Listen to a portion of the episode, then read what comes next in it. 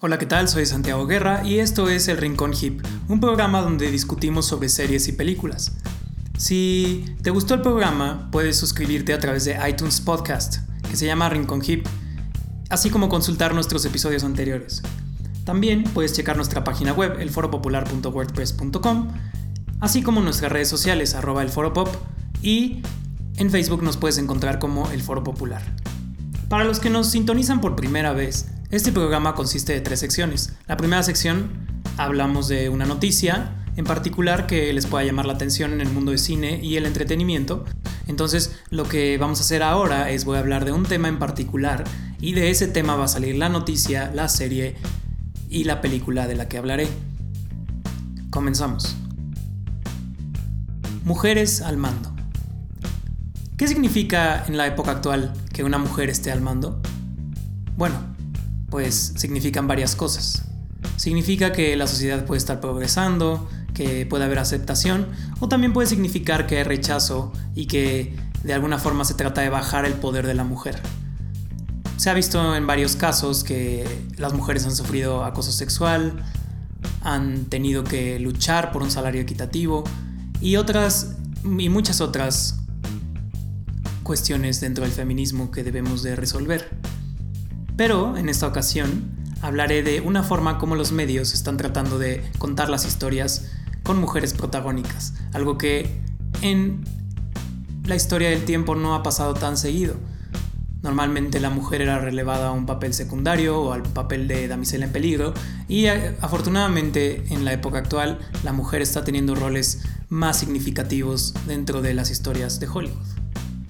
Comencemos con la noticia de esta semana.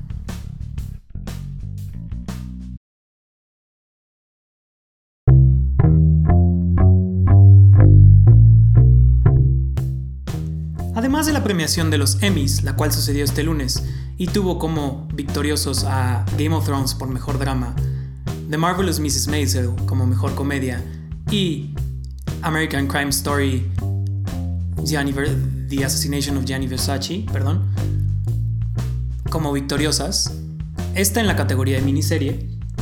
El tema que quiero explorar esta semana es de una superheroína de Marvel, la primera en la pantalla grande dentro del mundo cinematográfico de Marvel. Y esta es nada más y nada menos que Captain Marvel.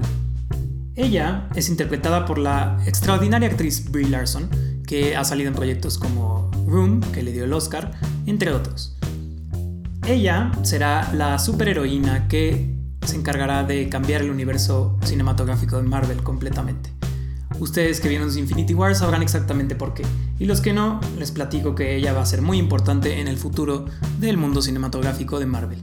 Se comenta que es la superheroína más poderosa que se presentará en pantalla grande hasta ahora en el universo cinematográfico de Marvel. Y pues bueno, esta semana salió el trailer que promete mucho es situado en los 90, sale Nick Fury, que es interpretado por Samuel L. Jackson, y quienes son fanáticos del universo de Marvel sabrán que él es muy importante para reunir a los superhéroes y para, pues digamos, salvar el mundo. También cuenta con la participación en esta película de Jude Law, así como del regreso de Ronan, el villano de Guardianes de la Galaxia, primera parte. Pero en particular no quiero platicar del trailer porque es algo como más efímero, más ambiguo. Voy a platicarles de unas imágenes que salieron la semana pasada en la revista Entertainment Weekly, revelando más detalles sobre la trama. Entonces, tenemos a Captain Marvel, que es la película de Marvel Comics, que se estrenará en marzo de 2019, y será la primera película del universo cinematográfico de Marvel con protagonista femenina. Hemos visto roles importantes cada vez más en las películas de Marvel, como el de Shuri en Black Panther o el de Black Widow en las películas de Los Vengadores o los Avengers. Pero ahora veremos una película completamente protagonizada por Brie Larson, que será Capitana Marvel. Esta película, como les comentaba, está ambientada en los años 90 y es una época que no hemos tenido mucha oportunidad de ver en el universo cinematográfico de Marvel, lo cual abre posibilidades muy interesantes para la película estrenarse en marzo del próximo año. Y pues bueno, como les comenté también, la cinta es protagonizada por Brie Larson, Samuel L. Jackson y Jude Law. Las imágenes que se compartieron por Entertainment Weekly se pueden denotar por las siguientes características. pudimos ver a Ronan teniendo un rol importante en esta cinta. También pudimos ver que los Kree, la raza de la que es Brie Larson, será clave para la historia de esta película. O sea, seguro habrá mucha participación de esta raza alienígena, de la cual Carol Danvers, mejor conocida como Captain Marvel, es mitad humana y mitad de esta raza Kree, ¿no?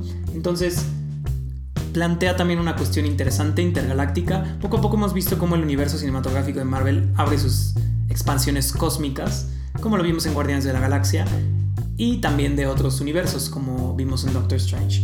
Entonces el universo vemos cómo poco a poco va creciendo en Marvel. O sea, empezó, las historias empezaron de un nivel pequeño, de un nivel mundano a un nivel cósmico y espacial, como pudimos ver en Infinity War, en donde todo el universo estaba en juego. Ahora también eh, se dan detalles en estas imágenes del personaje de Jude Law, que es el comandante de Star Force, que es un escuadrón de la raza Kree, donde pues de donde Danvers vino, ¿no? De donde Danvers se origina. Y como vemos en el trailer, pues ella cae en la Tierra y entonces es obligada a participar en el rol de la Tierra. Y también podemos ver que Nick Fury, el personaje interpretado por Samuel L. Jackson, conocido como un ser misterioso, oscuro, con un parche en uno de sus ojos, ahora ya no tendrá el parche, en, en esta cinta no tendrá el parche. Entonces es importante cuestionarnos si dentro de la cinta habrá algo que ocasione que él tenga un parche en el ojo, o sea que haya tenido unos ojos dañados, o quizá no se resuelva esa duda en esa película, pero es interesante que veamos esta faceta diferente del personaje. Y por supuesto, será esta película una pieza clave para Avengers 4, para dar el preámbulo para una superheroína que podría salvar la situación que dejó el final de Infinity War o Avengers 3 y podría ser un parteaguas en el universo cinematográfico de Marvel por obvias razones, ¿no? Que hay una superheroína que está situada en los 90 y pues será una forma del género de que el género se pueda refrescar en este universo, como lo fue Black Panther y como lo fue Guardianes de la Galaxia. También sigue la tendencia de Disney de utilizar protagonistas femeninas en roles, digamos, más badas, o sea, más feroces, fuertes, o sea, protagonistas femeninas fuertes, aunque esto no quiere decir que sea una representación real de las mujeres, porque hay muchas veces que de todas maneras los roles masculinos son superiores o las mujeres dependen de los roles masculinos para destacar, como fue el caso de Elastigirl en Los Increíbles 2, aunque está la duda de si la Elastigirl y el Señor Increíble estaban a la par o si él tenía que al final salvar el día. Entonces, es una pregunta interesante que podríamos cuestionarnos. Si realmente se está hablando de poder femenino en las películas de Disney que ha sacado, como Moana, como la nueva saga de Star Wars, Rogue One, es importante que nos preguntemos si los productos cinematográficos realmente están evolucionando o solo están creando otro estereotipo de cómo la mujer o el hombre, porque también puede haber víctimas masculinas, debe de ser. Me encantaría que me dijeran su opinión en los comentarios de este podcast. Vamos a la siguiente sección.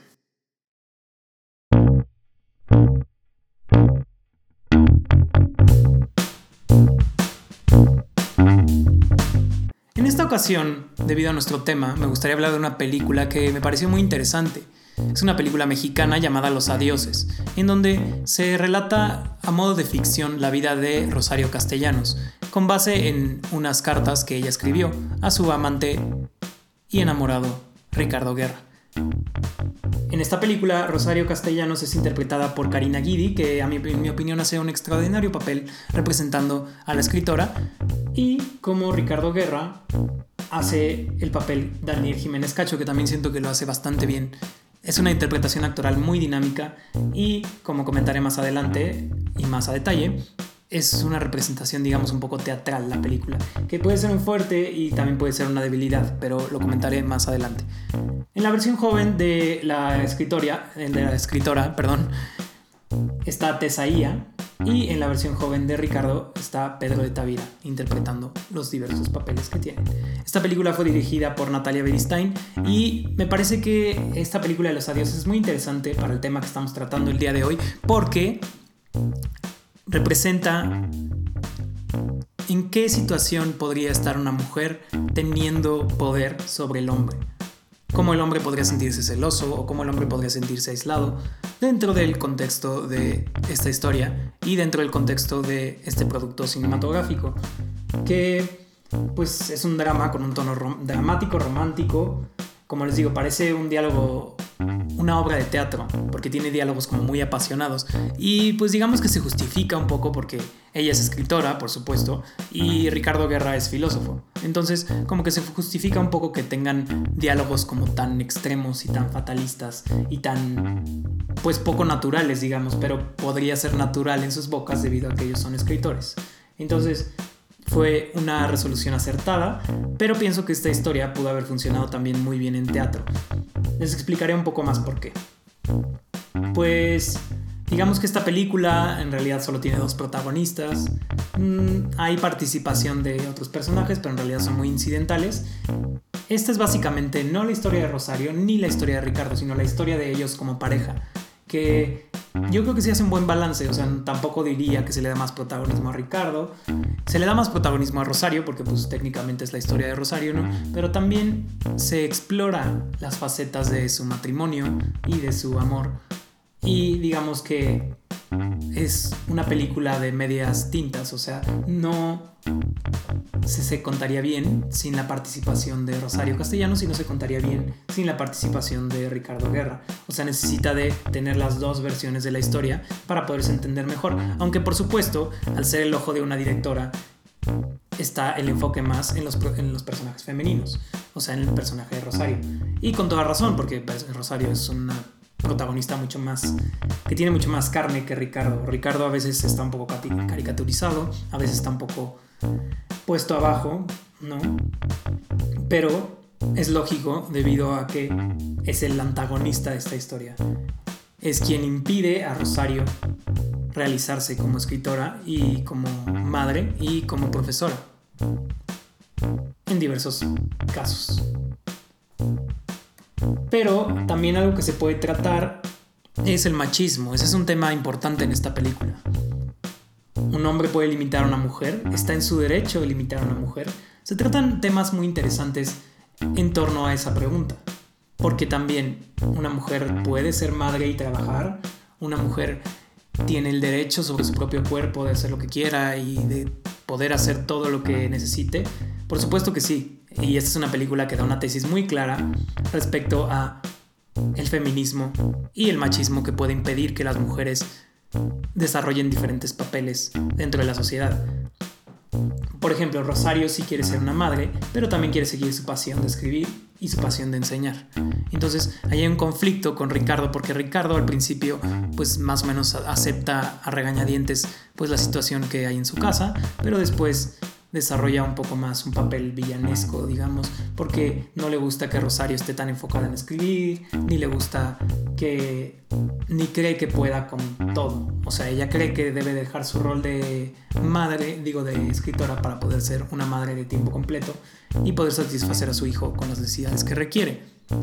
Digamos que el papel de Ricardo en esta ocasión podría ser un poco acartonado en ese sentido, pero el guion hace unos esfuerzos muy buenos por darle matices de que puedes por algunos lados entender a Ricardo, a pesar de que la tesis general va por supuesto a favor de Rosario, porque ella sí por supuesto que tiene el derecho de hacer lo que quiera con su vida y por supuesto que si quiere ella intentarlo, ella tiene derecho sobre su propia vida. El marido no debe de decidir por ella, a pesar de que crea que es lo mejor. Y esto va en general para todas las relaciones. Una relación es disfuncional cuando una persona decide sobre la otra, cuando una persona no deja ser a la otra y cuando una persona, digamos que delimita la capacidad de la otra de salir adelante o de seguir con su vida. ¿no? Hay una línea delgada entre lo que es, digamos, apoyar a una persona y lo que es controlarla. ¿no? Entonces hay que tener claro que en las parejas es importante que esa línea entre apoyo y control no se cruce tanto en la parte femenina como en la parte masculina. Porque si la relación ya se vuelve entre un ventríloco y su títere, y no dos iguales, entonces ahí puede haber una ruptura significativa. Por supuesto, como les acabo de plantear, la película tiene un conflicto muy claro y estoy tratando de ser ambiguo para no soltarles muchos aspectos de la trama, pero más o menos por lo que les platico pueden darse una idea, ¿no? Y pues los personajes a veces pueden caer en categorizaciones incorrectas, pero me parece que en general son bien delineados y bien trazados y me parece esta una historia digna. Como les platico, pues es una historia un poco teatral por el sentido de que son dos personajes protagonistas, son pocos escenarios en realidad, los planos son muy detenidos y muy concentrados, las escenas son un poco largas, que eso puede demeritar la fuerza de la película. O sea, no es una película en donde esté pasando todo, sino es una historia como más pausada, donde poco a poco se va desmantelando el conflicto. Que eso puede ser muy interesante, pero a veces para los cineastas como ávidos de acción o de dramas, que donde pasa todo el tiempo cosas, pues tal vez esta no sea su película ideal, sino porque es más como una película de observación, de contemplación, de ver poco a poco cómo la relación se va desmoronando o, o rearmando o reconstruyendo. Entonces me parece algo muy interesante que la película utiliza en cuestión de ritmo, pero por supuesto no es una película para todo el público. No diría que es una película que a todo el mundo le vaya a gustar, pero sí es una película para que en cuestión técnica y en cuestión de calidad es una película fuerte, digamos. Es un producto cinematográfico que tiene potencial y que está muy bien contado en general.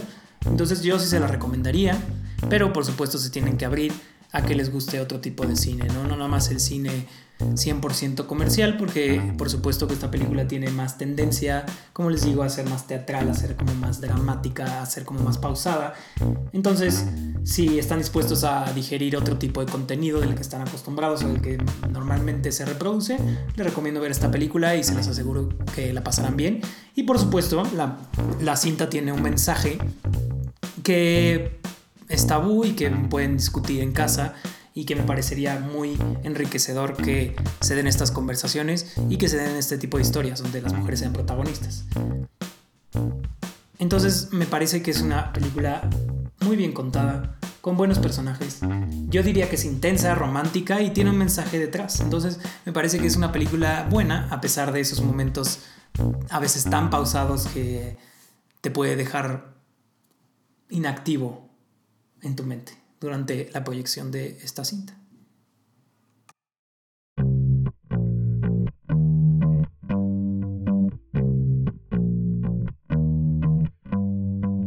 En esta serie de la cual les voy a hablar, las mujeres tienen el control total. Los hombres son demeritados a roles pequeños o roles débiles en general. Les platico de la serie Good Girls, una serie que es mundialmente adquirida por Netflix, pero en Estados Unidos es reproducida por NBC. La creadora de esta serie se llama Jenna Vance y es protagonizada por Christina Hendricks, mejor conocida como John Holloway en Mad Men, Rita, mejor conocida como Donna en la serie de Parks and Recreation, y Mae Whitman, que también es una actriz muy interesante. La serie trata sobre tres mujeres, una que está divorciada y con una hija, otra que está felizmente casada y otra que está en un matrimonio complicado. Ellas tres deciden un día, para salirse de su vida monótona y poder conseguir dinero para sus diferentes necesidades, robar un supermercado. Y esto desata una N cantidad de conflictos que desarrollan todo el resto de la primera temporada de esta serie.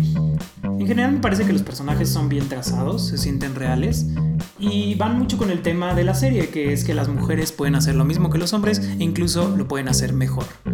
Y también está este tema de la complicada materia negra que hay dentro del ser humano, de querer hacer cosas malas y de tratar de hacerlas lo mejor posible. Porque, como se puede entender, digamos que ellas empiezan a hacer algo malo por necesidad, pero poco a poco se van envolviendo en el mundo criminal más y más y les es más difícil salir del hoyo. Porque por supuesto ese es el conflicto que tendría que haber para dar un parteaguas a que la serie tenga más que decir. El tono de este programa es cómico y oscuro, es una especie de mezcla entre Thelma and Louise y Breaking Bad, una cosa que leí, no me acuerdo en qué sitio, pero me parece que describe la serie de un modo muy acertado. Porque tiene estas mujeres protagonistas, que son protagonistas que digamos que tienen dimensiones, digamos, no tienen tanta dimensión desgraciadamente, pero sí son más complejas que la típica dama en peligro o la típica esposa que salen en muchas series de televisión y películas. Pero justo mezcla estos aspectos de Thelma Louise que son protagonistas fuertes y de Breaking Bad porque poco a poco se van envolviendo en un mundo en donde ellas creían no pertenecer. Y pues mm, me parece una buena serie, es una serie entretenida, pero no es una excelente serie. Personajes, como les digo, están bien trazados, pero tienen matices por aquí y por allá que pues no cuadran tanto. Igual pasa lo mismo con la trama, ¿no? Que de repente hay cabos sueltos que nunca se resuelven o que simplemente se pasan por alto. Por ejemplo, se da a entender que estas mujeres son inteligentes, pero a veces hay cosas que no se acuerdan de hacer o que están limitadas a hacer. Pero estas mujeres son unas genio a comparación de sus esposos en algunas ocasiones a comparación de sus antagonistas que son más digamos que más planos o más débiles. Y eso en general puede afectar a la trama porque ya no se cuenta como las dos caras de la moneda sino más se inclina hacia un lado. Esa es otra de las debilidades que yo diría que tiene. El arco de Beth, la protagonista, interpretada por Christina Hendricks, es más o menos como el de Walter White, pero tiene algunos desperfectos. Y otra cosa que no me encanta de esta serie es que varios de los conflictos o de las situaciones en las que ellas se enfrentan son un poco repetitivas. Si han visto la serie sabrán a qué me refiero y si no la han visto aún, lo descubrirán pronto. Pero no por eso se las dejo de recomendar. Pienso que es una serie buena y es entretenida y es algo diferente porque ahora las mujeres tienen el completo mando de el programa. Y haciendo la contraparte con la película de los adioses, aquí se demuestra que ellas sí pueden ser buenas madres y también pueden trabajar y también pueden hacer diferentes cosas. El rol de madre no limita al rol de trabajadora o el rol de ser otra cosa. No debes de encasillarte a solo ser una madre porque si no, ¿dónde está la identidad de la persona? Si una persona va a ser lo mismo que todas las demás, entonces ¿qué sentido tendría tener otros trabajos? ¿Qué sentido tendría tener diferentes personalidades? Lo mismo sucede en los papeles femeninos. Ellas pueden escoger tener, digamos, casarse, tener hijos o cosas así, pero también pueden escoger otros caminos y no está nada mal. O pueden escoger casarse y trabajar, o pueden escoger casarse, tener hijos y trabajar. O sea, son tan libres como los hombres en ese sentido, pero hay muchos tabús en contra de la mujer respecto a que ellas tienen a fuerzas que cumplir ciertas metas para sobresalir en la vida y no a fuerzas eso tiene que ser cierto. Todo depende de cada persona. Pero pues como les comento, tiene un poderoso mensaje y un poderoso tema y es divertida, es adictiva, aunque no sea perfecta. Por supuesto tiene el potencial de ser algo mucho mejor. Yo pensaría que deberían de echarle un poquito de más ganas a sus escritores de limitar más a los personajes, de hacerlos sentir más de carne y hueso, porque los antagonistas, como les platico, a veces están muy caricaturizados, o sea, como que no se ve que tengan muchos matices, se ve que nada más son malos por ser malos. Pero sí deberían tener como más aspectos que los hagan multidimensionales y más ricos. Y en las mujeres están haciendo un buen trabajo, pero podría ser mejor el trabajo, en mi humilde opinión. Pero aún así, la serie es muy entretenida, es adictiva, tiene un ritmo interesante, y el conflicto central también yo diría que es algo mm, interesante de observar, interesante de ver. Y por supuesto rompe el paradigma en el sentido de que ellas son amas de casa y son protagonistas y son las que tienen, digamos, el control de la casa. No, no se dejan someter por sus contrapartes masculinas. Entonces eso me parece interesante que se explore en series de televisión y tiene un mensaje, digamos que fuerte en la narrativa. Entonces mi veredicto es que esta serie es adictiva, divertida y pues es diferente a cosas que hemos visto antes en la televisión. Por eso me da gusto decir que hay una segunda temporada confirmada y a pesar de sus desniveles o tropiezos, yo estaré sintonizándola. ¿Qué opinan de los adioses? ¿Qué opinan de Good Girls? ¿Qué opinan de Captain Marvel? Por favor, si tienen cualquier comentario, sugerencia u opinión, me encantaría que la compartieran a través de las redes sociales, que puede ser arroba el foro pop en Instagram o a través de nuestro sitio web, elforopopular.wordpress.com o también en nuestra red social de Facebook, el Foro Popular. Y por supuesto, también nos pueden mandar un correo a nuestra cuenta de podcast y de la página de internet que se llama elforopop.gmail.com. Y finalmente les sugiero que se suscriban al podcast si es que les interesó que hablara de estos temas y que hablara de estas películas y que hablemos del cine en general. Me pueden seguir a través de Rincon Hip en Apple Podcasts. Muchas gracias por sintonizarme, soy Santiago Guerra, que tengan una excelente tarde.